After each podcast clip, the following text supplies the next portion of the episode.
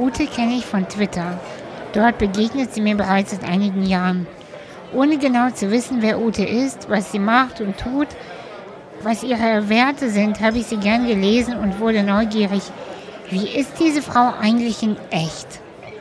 So fragte ich sie, als ich in Köln war, ob wir uns persönlich treffen wollen. Mit Ute spreche ich über unterschiedliche Phasen des Lebens, über die Arbeit, die sich somit verändert, über die eigene Einstellung, die sich wandeln. Manchmal geschehen Veränderungen über Nacht und dann gilt es, flexibel bleiben. Ute sagt, wir brauchen nicht viel Geld, wenn wir uns nur darauf fokussieren, was wir wirklich, wirklich im Leben brauchen und das, was wir wollen. Teilweise stimme ich ihr zu und teilweise, hm, ich bin mir noch nicht sicher. Noch ist meine Meinung nicht stabil genug, dass ich sie hier teilen mag. Eine Sache möchte ich noch loswerden. Als wir das Gespräch aufgenommen haben, ging es mir körperlich nicht gut. Ich war im Nebel der Erkältung. Manchmal ist es so. Dennoch möchte ich mich dafür entschuldigen, dass ich an manchen Stellen womöglich nicht immer präsent war und klar im Gespräch war, so wie es Ute verdient hätte. Ich danke Ute sehr für ihre Präsenz. Ich glaube, sie hat mit ihrem Sein meine kleine Schwäche ausgeglichen. Eine großartige Frau mit großartigen Gedanken und viel, viel Lebenserfahrung und Wissen. Jetzt geht's aber los. Viel Spaß. So, hallo Ute. hallo meine liebe Anastasia. Ja, schön, dass du da bist und wir uns endlich persönlich kennenlernen. Das freut mich auch. Ja. Vor allen Dingen, dass du in meine Nähe gekommen bist und ich nicht in deine kommen musste. Genau. Wie lange kennen wir uns schon über Twitter? Weißt du das ungefähr? Ich glaube wirklich bewusst so zwei Jahre. Dass ja? ich dich wahrgenommen habe und du vielleicht auch angefangen hast, mich wahrzunehmen.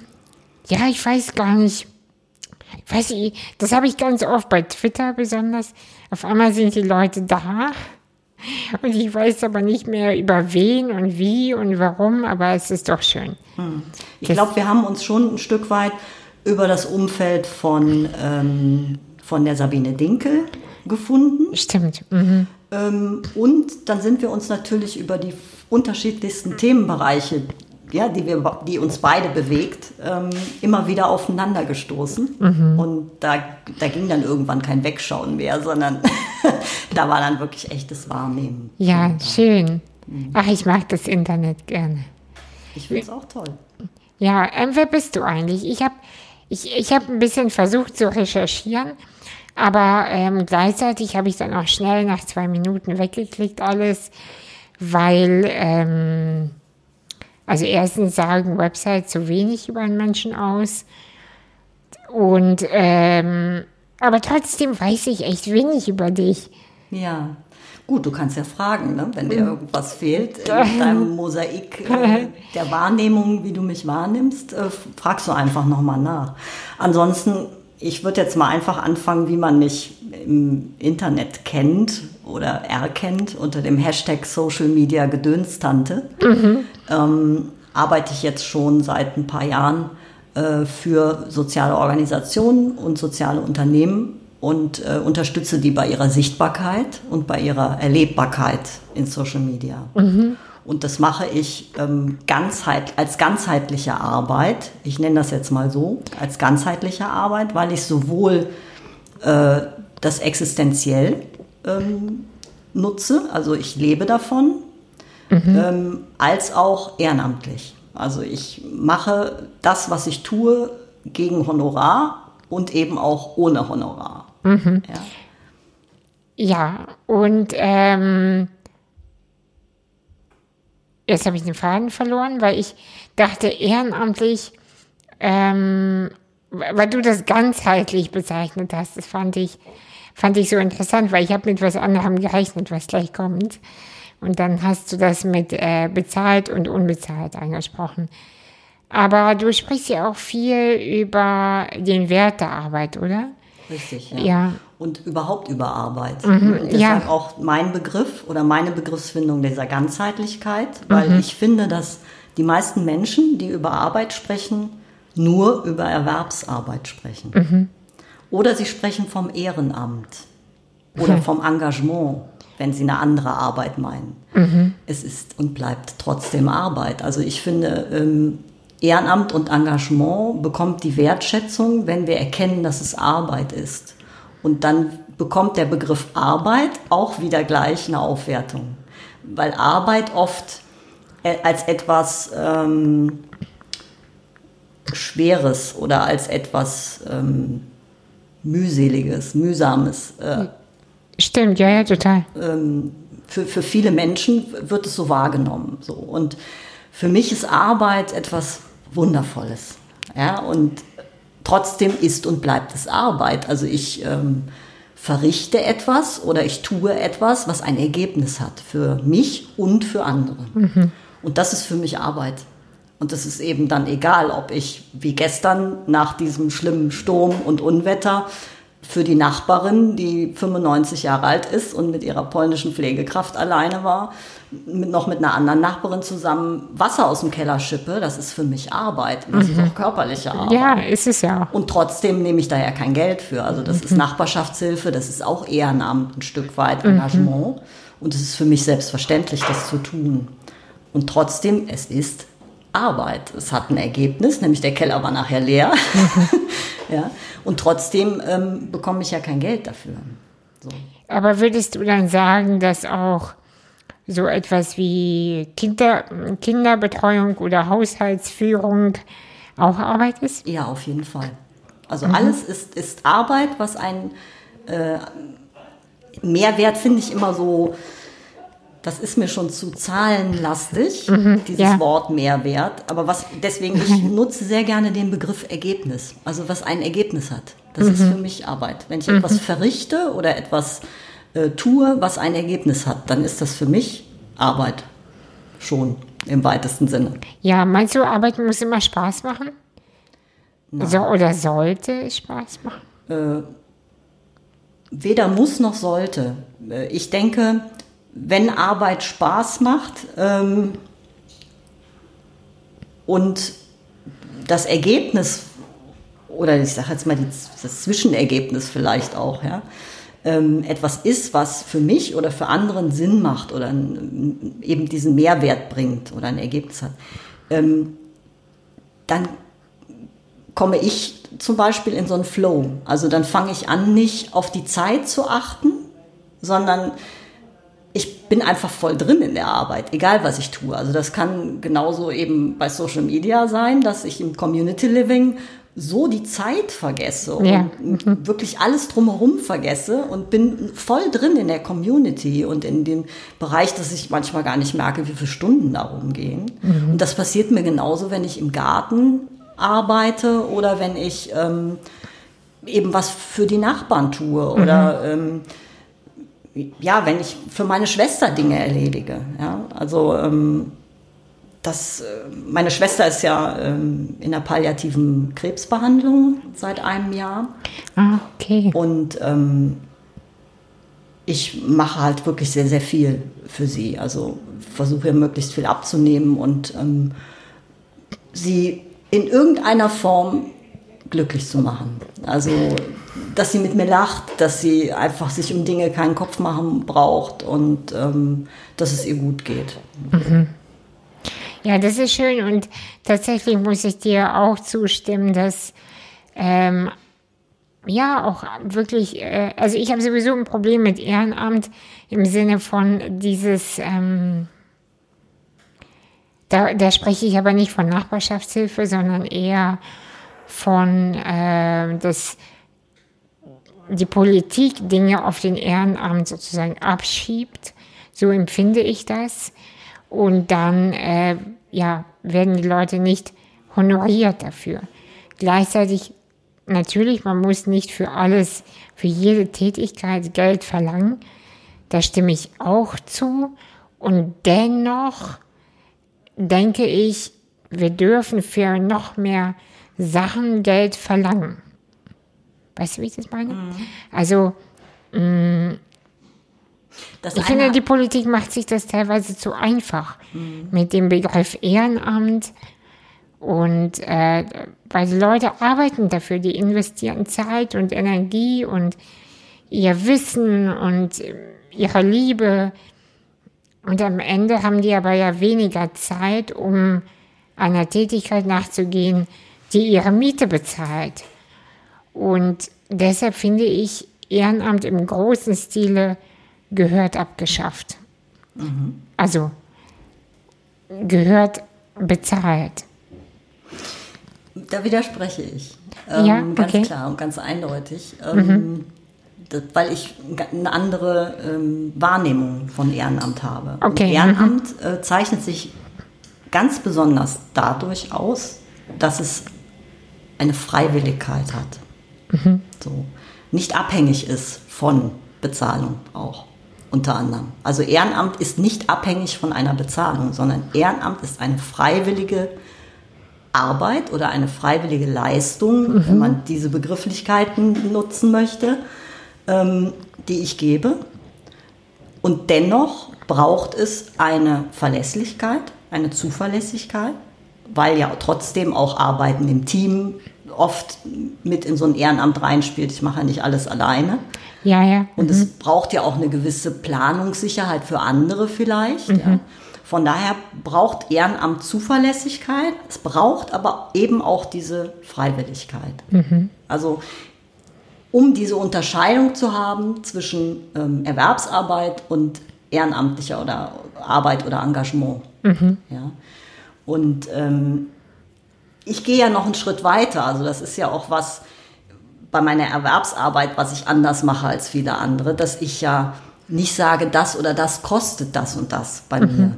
Ja, also wenn ich eine Leistung erbringe, also zum Beispiel Social Media einen Account betreue oder so, ja, mit Leben fülle oder belebe, indem ich ähm, in Austausch gehe und äh, dieses Community Living betreibe, wie ich es halt selber genannt habe. Ähm, das ist, ähm, jetzt habe ich den Faden verloren. Ja, äh, die, du sagst nicht, dass deine Arbeit so und so viel kostet. Genau. Wa- Was sagst du denn dann? Ich frage erstmal überhaupt, äh, ist es wichtig, wo, kommen, wo kommt der oder die Auftraggeberin her? Ja? Ähm, wie sind die auf mich gekommen? Also, ne, wo, wozu brauchen die mich? Also, wa- was, was wollen die überhaupt? Ja? Wollen die sichtbar werden? Wollen die erlebbar werden? Sind es diese Dinge, die Ergebnisse meiner Arbeit sind? Ja, das gleiche ich erstmal ab. So. Und dann ist die Frage, ähm, eben, welches, welcher Kanal ist überhaupt interessant zum Beispiel? Ja? Also welche Community sprechen die vielleicht an oder in welchen Themenfeldern bewegen die sich? Wo passt das? Das, das höre ich mir erstmal alles an und versuche ein Gefühl dafür zu kriegen. So, und dann ist wichtig, die Frage, die ich dann immer stelle, wenn es hinsichtlich Bezahlung geht, ja, das kommt irgendwann immer. Ja, es kommt auch oft die Frage, ähm, was kostet uns das? So. Und dann ähm, stelle ich ganz gerne eine Rückfrage, nämlich die, dass ich sage, ähm, was ist es euch wert? Da ist oft Verwirrung da, weil viele kennen, viele kennen Preise, aber keinen Wert. Ja. Ja? Ähm, und wenn das, ich sage jetzt mal, nicht zu, einem, zu einer Übereinstimmung führt, ähm, dann ist die nächste Frage, dass ich sage, ja, wie viel ähm, habt ihr denn zur Verfügung? Also wie hoch ist denn euer Budget? Und dann gucke ich, was ich dafür machen kann. Und dann finden wir zusammen. Ne? Okay. Sage ich zum Beispiel, wenn jemand sagt irgendwie, was weiß ich, ich nenne jetzt mal eine Zahl, ich habe 400 Euro, kann ich dem schlecht auf Twitter, Facebook, Instagram das Komplettpaket machen für 400 Euro im Monat. Das geht nicht. Das geht einfach nicht. Also nicht so, wie ich arbeite mit Ja. der Zeitintensivität. Ja. Ähm, das geht, das kann ich einmal machen oder auch zweimal. Im Moment mache ich das auch für zwei. Ähm, das ist zum Beispiel ein Engagement von mir oder ein Ehrenamt, ja, wo ich sage, ich will das, das ist mir wichtig, ich will die auch unterstützen und die haben aber im Moment kein Geld und ich mache es trotzdem. Beziehungsweise bei mir ist es oft so, dass ein Auftrag kommt, die zahlen und das geht aber nur für ein paar Monate vielleicht. Für einen gewissen Zeitraum und dann können die nicht mehr, weil das Budget ist aufgebraucht. Ja. Die haben vielleicht kein Anschlussbudget und dann arbeite ich trotzdem weiter. Also andere würden aufhören, weil sie ja nicht mehr dafür bezahlt werden. Bei mir ist es meistens so, wenn ich eine Arbeit, eine, also eine bezahlte Arbeit angefangen habe und habe die beendet, habe ich die noch nicht beendet. Sondern wenn es für mich noch Sinn macht, arbeite ich einfach weiter, auch wenn die mich nicht bezahlen. Also das ist das, Das, das hört sich sehr äh, schön an. Trotzdem entsteht natürlich die Frage, da muss, also man muss ja doch Wege finden, sich dann zu finanzieren oder über, über andere Bereiche querfinanzieren oder wie auch immer.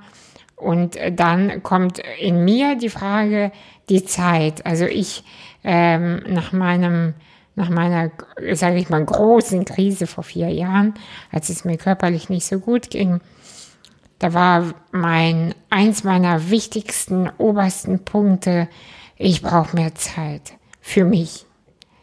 Und das heißt, mehr Zeit für mich bedeutet weniger Arbeit.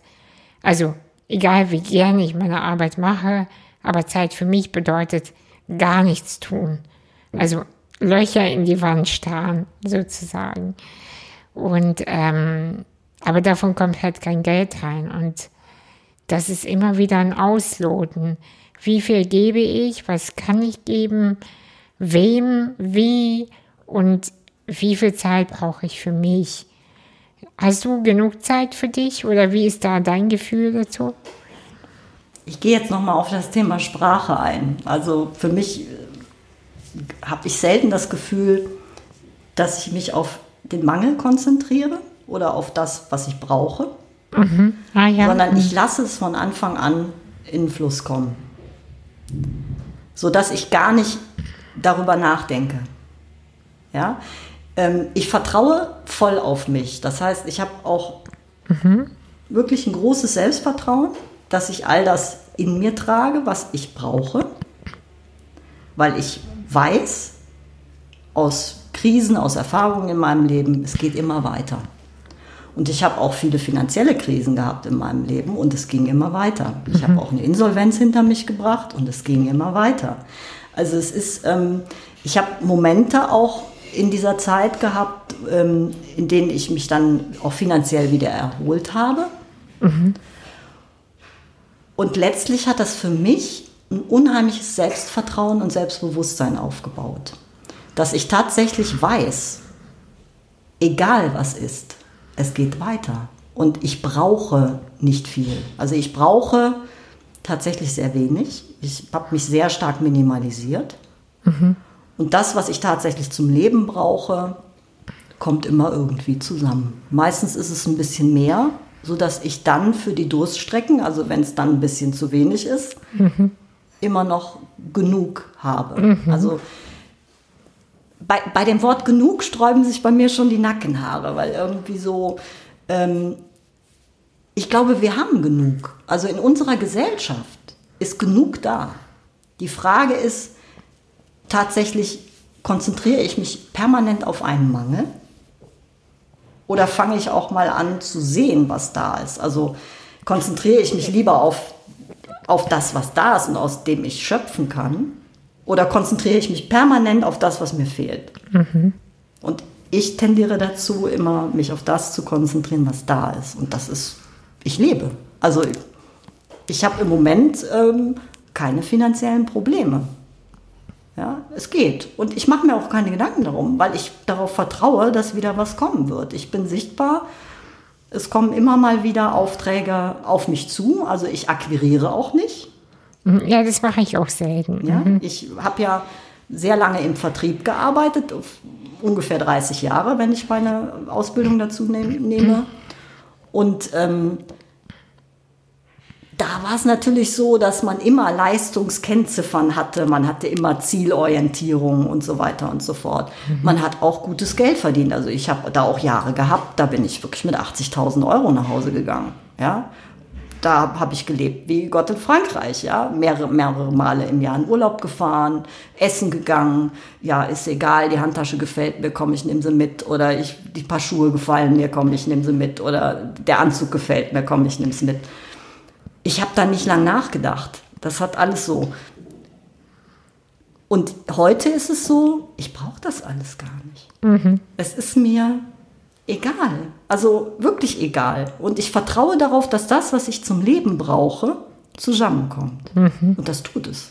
Und klar, wenn ich jetzt irgendwie in eine Krise, in eine finanzielle Krise äh, gehen würde, weiß ich aber auch, durch, dass ich ja schon eine Insolvenz sogar hinter mich gebracht habe und die überlebt habe, es ist keine existenzielle Bedrohung. Eine existenzielle Bedrohung ist Todesangst. Genau. Ja, also das ist für mich eine existenzielle Bedrohung. Aber bei manchen kann ja Geldsorge existenzielle Angst auslösen. Auf jeden Fall. Das ist der, ähm, ich glaube, diese Sicherheit, von der du sprichst, mh, ist natürlich etwas, wonach sehr viele Menschen streben und was etwas sehr Wertvolles natürlich ist. Und was für ein Geschenk und Glück, dass du es hast. Hattest du es schon immer oder kam irgendwann der Moment, wo du gefühlt hast, ach weißt du, es gibt eigentlich nichts, wovor ich, weiß nicht, was mir ernsthaft schaden könnte? Also, oder war das einfach, kommt, hattest du schon in der Kindheit dieses Gefühl von, ist doch alles gut? Also ich bin ja ähm, in der Großfamilie sozusagen aufgewachsen. Wir sind fünf Geschwister, also drei Brüder und ähm, meine Schwester und ich. Mhm. Bist du die Und ich Jüngste? bin die Jüngste, Ja. ich bin das Nesthäkchen sozusagen. Und meine Eltern waren schon ähm, sehr fortgeschrittenen Alters, als ich zur Welt kam. Also meine Mutter war äh, knapp 41, als ich zur Welt kam und mein Vater 53. Ui, mhm. Und mein Vater wurde auch Zeit meiner Kindheit immer für meinen Opa gehalten, weil er halt schon so alt war.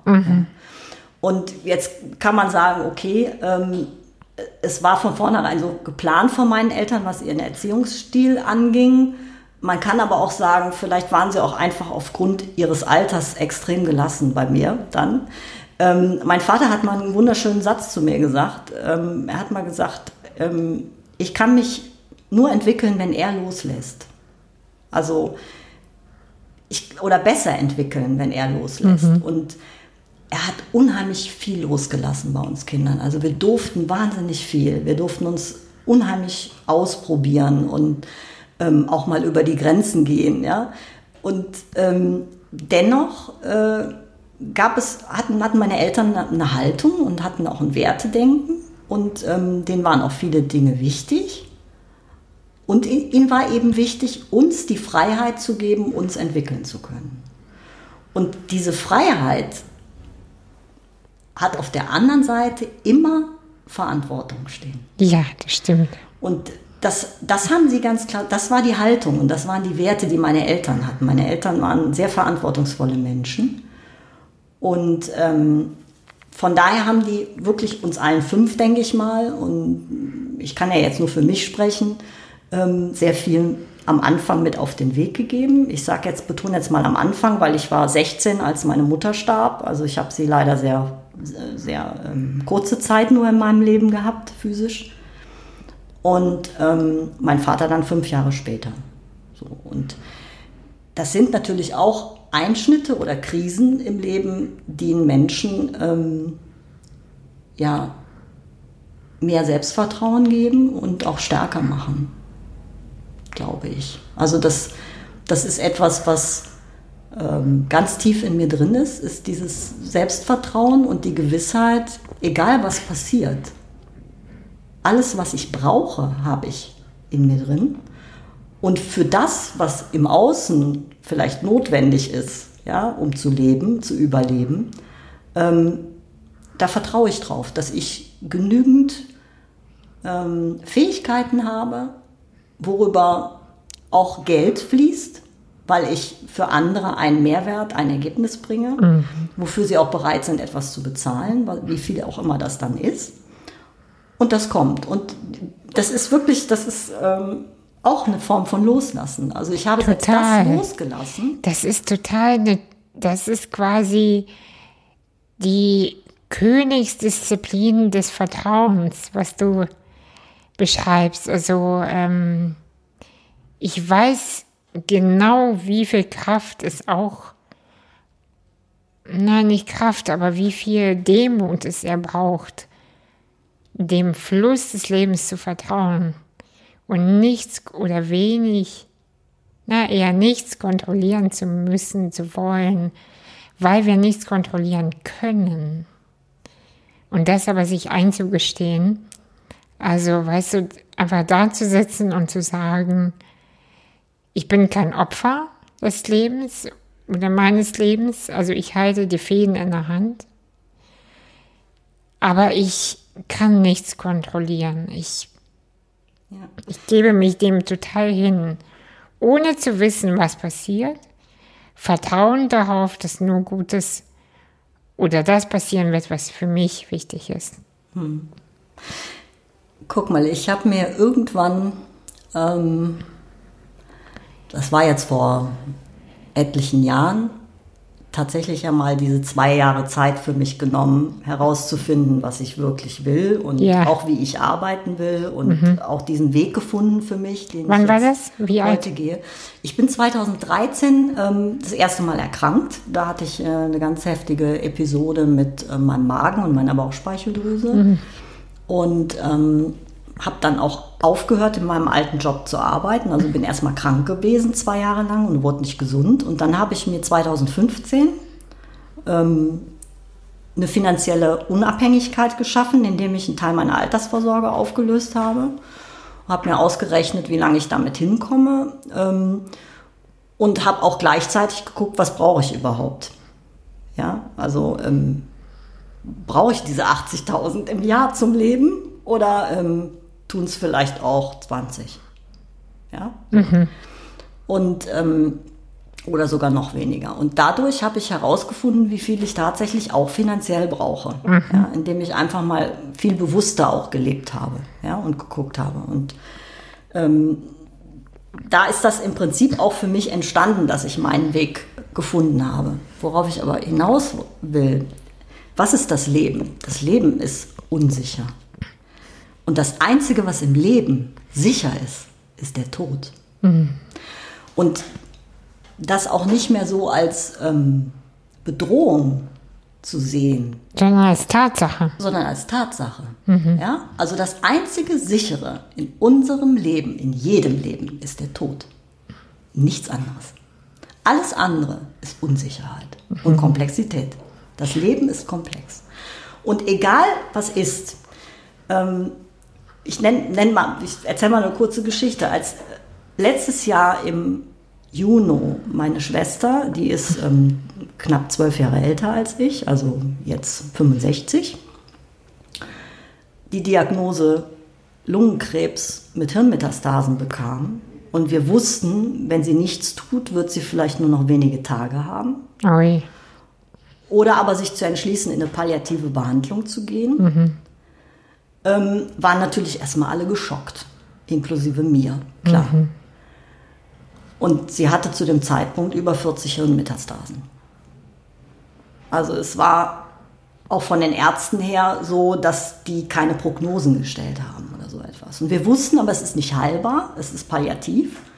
Wir wussten aber nicht, wie lange geht das jetzt. Und ich war wirklich glaube ich, und das wurde mir auch so zurückgemeldet für meine Nichten und für meinen Neffen, immer eine ganz interessante Persönlichkeit in dieser Situation, weil ich ihnen dieses Grundvertrauen mit auf den Weg gegeben habe, dass es nicht darum geht, wie lange jemand lebt oder was er für eine Prognose hat oder was er, ja, eben was er für eine Prognose hat, sondern es geht darum, den Moment, der jetzt da ist, den für sich greifbar, erlebbar und auch mit einer Wertigkeit zu leben. Mhm. Ja?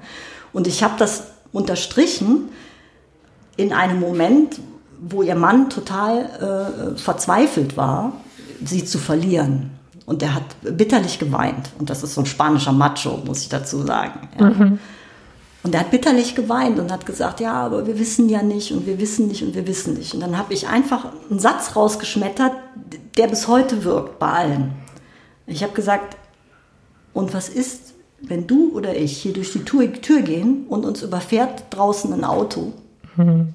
Oder wir kommen wie in diesen terroristischen Anschlägen, die natürlich prozentual gesehen sehr unwahrscheinlich sind oder nur ganz geringfügig ankommen. Aber ich sage immer, wenn dich ein Schicksal trifft, ist es dir scheißegal, was die Statistik sagt, dann bist du betroffen. Und dann musst du damit klarkommen, weil du betroffen bist. So.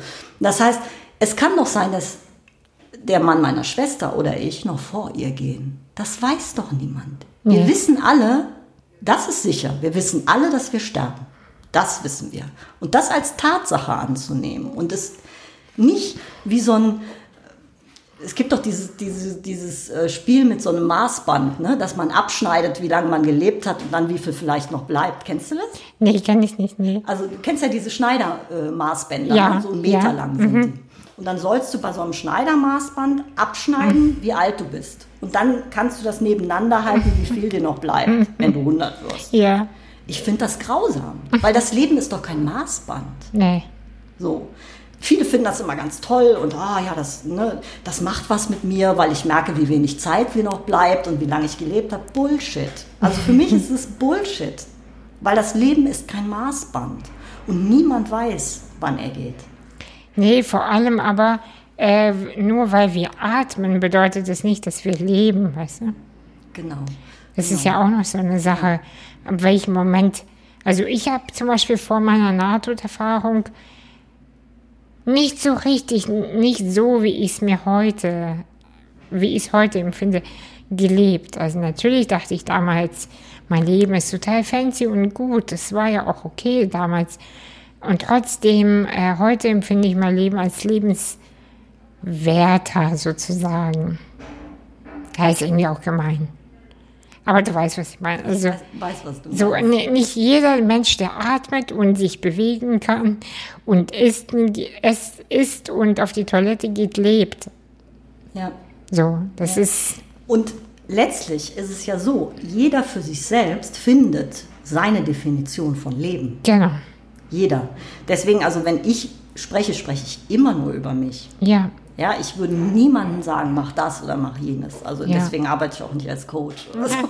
ja, wobei ich versuche Coach, es trotzdem zu sagen, nicht Ja. zu sagen, aber ein guter manchmal, Coach stellt ja mehr Fragen, als dass er sagt, mach so oder so. Ne? genau, ja. aber trotzdem rutscht es natürlich einem manchmal raus, dass man ja äh, doch denkt, hör mal so und so und dann läuft's, aber ja, Ja, nur da, das ist ein Punkt, also als ich diesen Satz rausgehauen äh, habe, das war halt ähm, im Juni letzten Jahres, wusste ich noch nicht, dass ich im September selber eine Krebsdiagnose bekomme. Und das Erste, was ich gesagt habe zu meiner Schwester und ihrem Mann, als ich das bekommen habe, siehste, auch bei mir ne, ist jetzt was hier und ähm, wer weiß, vielleicht sterbe ich noch vor dir. Ja, also immer diese Gewissheit und wir konnten darüber lachen. Wir konnten einfach drüber lachen. Weil das so abstrus und ab schon fast Sarkasmus des Schicksals ist, oder? Ja. Ja, Nur ich glaube, dass es eine unheimliche Leichtigkeit reinbringt. Ja, und das tut Ja. es immer noch. Also ähm, ich sehe meine Schwester so oft, wie es irgendwie geht. Ja, ich mache, wie gesagt, ganz viel für sie, versuche ihr auch möglichst viel ähm, abzunehmen, sie glücklich zu machen. Wenn sie auf irgendwas Appetit hat, dann stelle ich mich hin und koche das, ja, und bringe das. Oder ich gehe gehe das entsprechend ähm, einkaufen. Oder jetzt in den Corona-Zeiten war ich ja selber nicht, dann habe ich es bestellt im Biohof, der uns beliefert hat. Und, ähm, und macht das halt. Ne? Meine Schwester kann zum Beispiel pff, dreimal die Woche Tomatensuppe essen, meine mediterrane, die liebt die. Und dann stelle ich mich äh, auch bei 40 Grad hin und koche ihr eine Tomatensuppe, wenn die eine haben will, ja? weil ich weiß, wie glücklich sie das macht. schön. Und genauso ist für mich bedeutsam. Also ich wünsche ihr selten mal ein schönes Wochenende oder sowas, sondern ich wünsche bedeutsame Momente. Und wir haben diese bedeutsamen Momenten, Momente, ähm, in denen wir zusammen lachen, in denen wir ähm, euphorisch sind, indem wir uns freuen gemeinsam, indem wir einfach glücklich sind. Und dazu gehört nicht ähm, unbedingt, nicht unbedingt Spaß, sondern das ist tiefe Freude, die wir zusammen haben. So Das ist schön, ja. über Gespräche. Sie kann eben auch körperlich nicht mehr so viel, also sie ist sehr tapsig und, und sehr fragil. Ähm, auch durch die Hirnmetastasen natürlich bedingt, ähm, auch Gleichgewichtssinn und sowas alles. Also ähm, sie kann jetzt auch nicht mehr so viel tun, körperlich. Und auch geistig merken wir, dass sich natürlich eine Veränderung einstellt durch diese ganzen Behandlungen auch und auch durch die Tumore. Und dennoch gehen wir in eine Tiefe in Gesprächen. Und wir haben manchmal einfach nur Blödsinn im Kopf und lachen. Meinst du, man kann das Leben noch mehr genießen, wenn man den Tod vor sich stehen hat? Irgendjemand, ich weiß nicht, wer es war, hat mal diesen Satz geprägt, dass die Menschen, die näher am Tod sind, auch viel tiefer im Leben sind. Ja. Es kann sein. Ja. Das ist auch meine Erfahrung tatsächlich. Also über mir schwebt ja immer so ein Schwert des Todes, sage ich mal. Einfach weil die Diagnose so lautet, verkürzte Lebenserwartung. Was, sind, was ich heute als erwachsene Person äh, ein bisschen anders sehe, aber als Kind war das natürlich der, der Schock, als ich die dir äh, irgendwann selber lesen konnte und die ganzen Arztbriefe gelesen habe und da stand, äh, das Kind wird mit elf Jahren sterben. Und das habe ich aber dann mit 18 gelesen. Dann denkst du schon, mm, okay, aha, ich fühle mich aber noch gar nicht dem Tod so nah. Aber das macht trotzdem was mit dir. Das macht was mit der Familie, das macht was mit deiner Lebensplanung auch. Ähm, lohnt sich das jetzt alles überhaupt noch zu starten oder bin ich eh schon tot? Ne? Und äh, trotzdem mh, mm, hat mich die Diagnose oder das Wissen darum dem Leben irgendwie näher gebracht, habe ich das Gefühl, weil ich den Tod integriert habe. Mhm. Genau. Und das, ich finde, das sollten Menschen aber unabhängig von Diagnosen machen, den Tod integrieren, dann, dann lebt man anders. Ja, vielleicht ähm, ist es dieses, ähm, ich nenne jetzt mal dieses Unbedarfte oder dieses äh, Unüberlegte, Unreflektierte, was man vor einem Schicksalsschlag, wie auch immer der aussieht, hat. Ähm, vielleicht ist es auch wichtig. Ne? Also auf der einen Seite.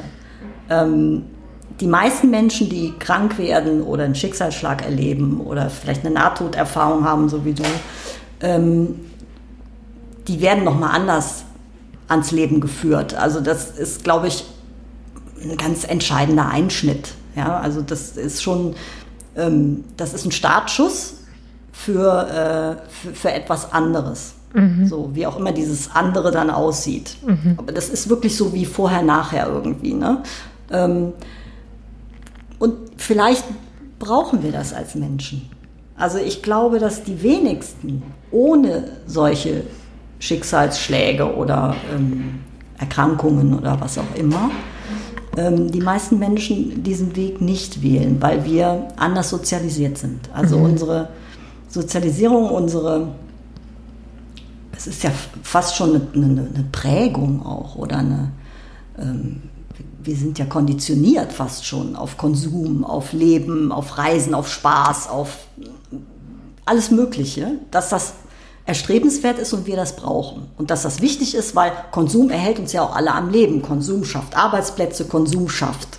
Stimmt. Konsum schafft. Konsum schafft den Planeten. Mhm. Und da, jetzt kommen wir nämlich zu dem anderen Punkt, was vielleicht auch Menschen wie wir eher begreifen, dass das, was viele andere zum Glücklichsein brauchen, vermeintlich brauchen, weil sie sich auf irgendeinen Mangel konzentrieren oder in diesem Leistungsding drin sind, ja, ja. immer mehr, immer mehr und immer vorsorgen, vorsorgen. Vergessen ist, dass das alles eine Leihgabe von diesem Planeten ist. Und wir sind jetzt gefordert und gefragt, zurückzuzahlen. Mhm. Und da geht nicht mehr auf Pump, sondern jetzt wird zurückgezahlt. Jetzt. Ja. Und ich denke, dass die Menschen, die dieses Bewusstsein haben, so wie wir, eher in der Lage sind, zurückzuzahlen, indem sie komplett nur noch das haben wollen, was sie brauchen. Und nicht im Sinne von, was brauche ich, sondern da kommt so ein Gefühl. Mhm. Dass ich das alles gar nicht mehr brauche. Das stimmt, das stimmt total. So. Und ich glaube, dass das wertvoll ist. Deswegen bin ich im Moment auch so präsent und das ist jetzt hier mein dritter Podcast innerhalb kürzester Zeit, um einfach auch mal diese Zuversicht ja, und diese Leichtigkeit, die dieser Minimalismus auch mit sich bringt. Mhm. Und der Minimalismus auch keinen Halt vor dem Leben macht, nämlich zu wissen oder eben nicht zu wissen, wie lange ich lebe, dass das ja jeden von uns betrifft. Ja, eben diese Unsicherheit oder die Sicherheit des Todes. Ja, total. Mhm. So. Und diese Zuversicht und diese Leichtigkeit zu transportieren, dass die Menschen ihre Angst verlieren vor der Unsicherheit. Mhm. Weil die Unsicherheit ist da, die ist allgegenwärtig. Es macht keinen Sinn, Angst vor der Unsicherheit zu haben, weil sie ist da. Sondern, was du gerade gesagt hast, die Akzeptanz des sicheren Sterbens. Ja, die Unsicherheit auch zu integrieren, ne? Dass man ja. auch sagt, ja, die, es gibt die Unsicherheit, es gibt die Lust am Leben, es gibt die, ähm, die Sorgen, es gibt aber auch die Freude, es gibt aber auch die Sicherheit. Alles ist gleichzeitig irgendwie da. Ja. Ähm, du, wir sprechen ja schon seit 40 Minuten. Ups. Ups, genau. Ähm, bevor ähm, also nee, nicht bevor, sondern eine Sache ist noch wichtig, mir wichtig, dass äh, wir noch das hier anschneiden, weil wir das darüber schon draußen gesprochen haben und das fand ich so gut. Und zwar, bevor du äh, Krebs diagnostiziert bekommen hast, sagtest du, dass du das schon vorher im Körper gefühlt hast. Und das fand ich so ich fand das persönlich logisch, also irgendwie, weil mein Körper signalisiert mir auch durchgehend Sachen. Ähm, ich, mein Körper weiß Dinge, bevor ich, bevor mein Kopf sie weiß. Mhm. Ähm, wenn sich etwas falsch anfühlt, wenn ich ähm, Entscheidungen treffen muss, mich trennen muss ähm, oder neue Dinge einladen muss, äh, dann äh, spüre ich das körperlich. Deswegen ist es für mich logisch. Mhm. Aber äh, vielleicht magst du mal darüber erzählen, weil das fand ja. ich sehr großartig. Ja, ich habe also ähm, diagnostizierten Brustkrebs und hat, hatte den also auf der linken Brustseite. Und ich hatte ungefähr ein Jahr, bevor die Diagnose gestellt wurde. Das war eine Zufallsdiagnose, weil ich also tatsächlich ähm, ganz normal zur Mammographie und zur Sonographie gegangen bin. Ach, nee. ähm, wie man das ja so macht, alle zwei Jahre. Und ähm, ich war also dort und dann wurde das äh, diagnostiziert. So. Mhm. Und ich habe aber ein Jahr vorher, un ungefähr ein Jahr, ich kann es nicht mehr genau sagen, aber so circa ein Jahr vorher, ähm, habe ich auf der linken Seite, startend im Bauch, hoch zur linken Brust, genau an der Stelle, wo der Tumor saß, mhm. Panikattacken bekommen. Also ich habe die Fähigkeit, Gefühle in meinem Körper ähm, zu verfolgen, zu beobachten. Also ich kann dir sagen, wo die starten und wo sie hingehen. Das mhm. ist eine große Gabe, die habe ich entwickelt im Laufe mhm. der Jahre. Und ich habe gemerkt, das startet im Bauch, eine Unruhe, wie so eine leichte Übelkeit und war eine bewegliche, ähm, ein beweglicher Prozess, der sich dann immer hochzog bis zur Brust und dann genau an der Stelle, wo der Tumor saß, aufhörte. Also da war quasi die Eskalation, kurz vor der Eskalation. Und dann hörte es auf, dass ich also wirklich wie so eine Todesangst hatte. Ich hatte Herzrasen. Ich dachte, ich habe meinen Herzschlag bis in den Hals reingespürt. Ich dachte, oh Gott, ich, ich, ich sterbe jetzt. Was ist los? Und ich wusste nicht warum. Und das hat mich oft morgens früh ereilt mhm. beim Aufwachen. Ich bin damit wach geworden. Und ich konnte das immer gut abfangen, weil ich das so innerlich äh, aufgegriffen habe und das dann in einen, an einen Ort gebracht habe in mir drin, wo Ruhe ist. Und damit konnte ich diese totale Eskalation dieser Panikattacke verhindern. Also ich habe es immer abgefangen bekommen. Und ich habe es abgetan als ähm, Nebenwirkung oder als Symptom von meinen Wechseljahresbeschwerden. Ich habe es einfach abgetan, habe gesagt, es ist halt so. Da hat man eben mal hormonelle Tiefs und Hochs und dann hat kriegt man eben auch mal so eine Panikattacke. Und ich bin nicht näher dahinter, wollte nicht näher dahinter steigen, was das vielleicht auch sein könnte. Mhm. Und als ich die Diagnose bekam, habe ich auch noch nicht drüber nachgedacht. Mhm. mir ist es wirklich erst bewusst geworden, als ich äh, die OP hatte. Also ich hatte zwei OPs hintereinander, weil die mussten nochmal nachoperieren. Und als dann wirklich alles draußen war, ist mir überhaupt erstmal bewusst geworden, dass ich gar keine Panikattacken mehr habe. Das und dann ist, bin ich ins Nachdenken ja. gekommen. Und dann habe ich angefangen, mit meinem Körper zu sprechen. Mhm. Und, und habe gesagt, ja, ja, ich hätte vor, vorher auf dich hören können. Aber vielleicht auch nicht. Ich war nicht in der Lage, das zu hören. Jetzt weiß ich es. Vor allem linke Seite. Ich hätte wahrscheinlich gedacht, es geht zum Herzen. Oder? Also man kann ja auch unbedingt unterscheiden zwischen, ist das die Brust oder das Herz oder... Ja, wobei ich weiß nicht, ob es dann im Bauch gestartet hätte. Also ich habe ja immer so ein Bauchgefühl. Ich bin ja so ein Mensch mit einem starken Bauchgefühl mhm, und auch mhm. ähm, meine, meine, meine, mein ruhiger Bereich liegt in der Nähe vom Bauch, also drunter. Mhm, mh. Im Prinzip im, am Hauptchakra sozusagen. Ja, mhm. und da ist mein Ruhebereich. Also auch wenn ich extrem Schön. aufgeregt bin, wütend, traurig, was auch immer, lege ich meine Hände selber hier drauf. Und ich merke, dann gehe ich innerlich als auch äußerlich mit meinen Händen an diesen Punkt und ich merke, da ist Ruhe. Da ist meine innere Oase, da kann ich mich ja, Das ist aber schön, hör mal. Ja, und auch, also meine Lebensgefährtin, die Dagmar, die weiß das auch. Und als ich zum Beispiel jetzt auch bei der OP, bei den beiden OPs aufgeregt war, hat sie ihre Hand immer dahin gelegt. Mhm. Ja, also dass ich auch ihre Energie dahin bekommen habe. Und das hat mich beruhigt. Das beruhigt mich. Also wirklich, mhm. egal welches extreme Gefühl ich habe, ich habe diesen Punkt in mir, an den ich mich retten kann. Also wo ich mich sicher fühle, weil ich da für mich gefühlt alles habe, was ich brauche. Und das ist ganz viel Liebe und das ist ganz viel Ruhe und Stille. Mhm. Das hört sich sehr, sehr schön an. Ich beschäftige mich tatsächlich im Moment mit Chakran. Das, äh, ich, ich wusste schon immer darum, dass da eine größere Weisheit gibt. Und irgendwie kam das Thema jetzt erst vor zwei, drei Wochen zu mir. Und ich äh, beschäftige mich tatsächlich ganz viel im Moment damit. Deswegen finde ich das, mich wundert ja sowas nicht, aber interessant, dass du das jetzt, dass du das darüber erzählst. Mhm. Dass da dein Ruhepol liegt. Ja. Kann ich mir total vorstellen. Ja.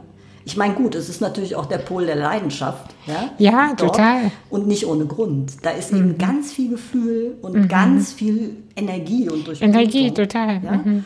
Und ähm, Kreativität, Beziehung. Ja, und ich habe mhm. früher das nie in Verbindung gebracht mit Ruhe oder, oder Sicherheit oder sowas. Ja, ganz im Gegenteil, das war ja irgendwie, das war ein Leidenschaftsherd früher. Ne? Mhm. Da habe ich überhaupt nicht großartig drüber nachgedacht. Und heute ist es aber so, beziehungsweise ich hatte vorhin im Vorgespräch ja erzählt, dass ich ähm, eine Zeit lang Somatic Experiencing gemacht habe.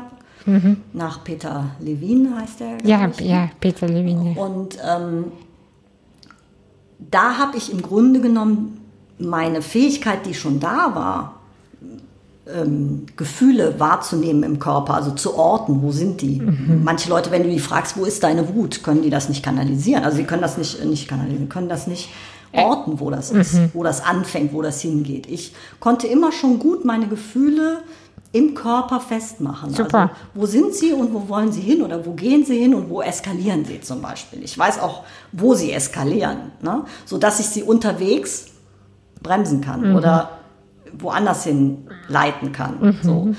Und das ist eine Riesenfähigkeit, das zu haben. Das ist Hammer, natürlich. Und das durch das SE, das, dass ich das also damals äh, gemacht habe, über anderthalb Jahre, ähm, habe ich diese Fähigkeit, die ich sowieso schon in mir hatte, nochmal ein bisschen intensiviert und, und, und verfeinert und mhm.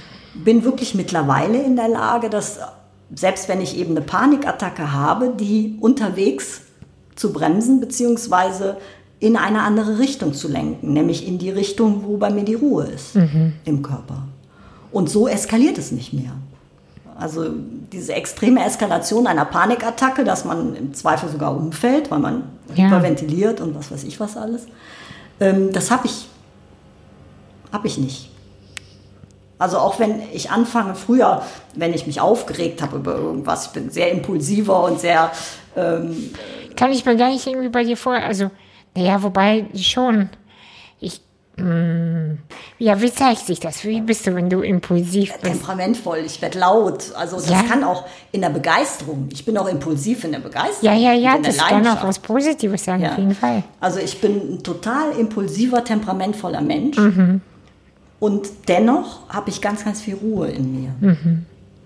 Und ähm, dieses, diese Aufregung über, ich sage jetzt mal negative Aufregung, Wut und so etwas oder Empörung, ähm, das eskaliert nicht mehr so, wie es früher Mhm. war, sondern ich kann das vorher schon abfangen und ähm, in eine andere Richtung lenken, in die gute Richtung, in die liebevolle Richtung. Ja. Was bist du vom Sternzeichen? Doppelskorpion.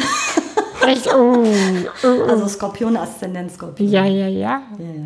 Ja, das ist natürlich, Pure Leidenschaft. ja, das ist äh, Lebendigkeit pur, auf jeden Ja. Fall. Ja. Ähm, Es ist aber auch nicht so, dass ich mich mit äh, besonders mit Sternzeichen auskenne.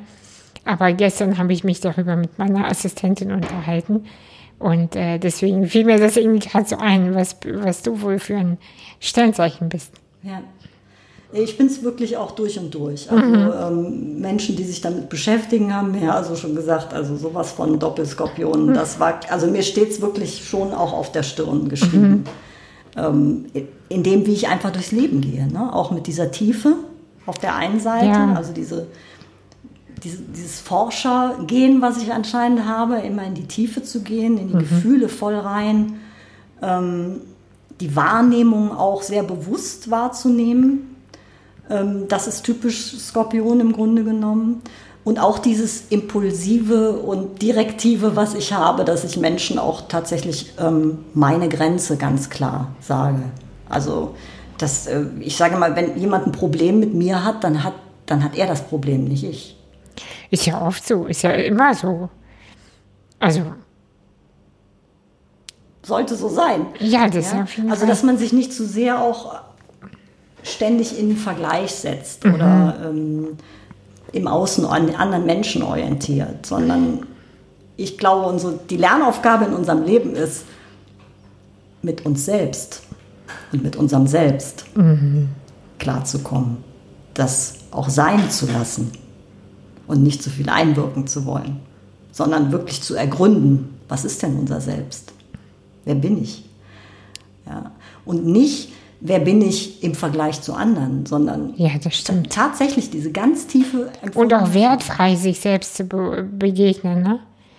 Also- Also, dass man sich nicht dann bewertet im Sinne von, ach, ich bin stiller als XY oder ich bin nicht so impulsiv wie Ute oder ich bin nicht so, keine Ahnung, was Leute über mich denken, aber sondern einfach zu sagen, ah, ich und ich bin so viele, das sage ich ja auch immer so gerne über mich selbst. Also ich traue mich gar nicht selbst mehr in eine Schublade zu stecken, weil es gibt äh, die Phasen, wo ich sehr kreativ zum Beispiel bin oder in Phasen, wo mir einfach nichts einfällt.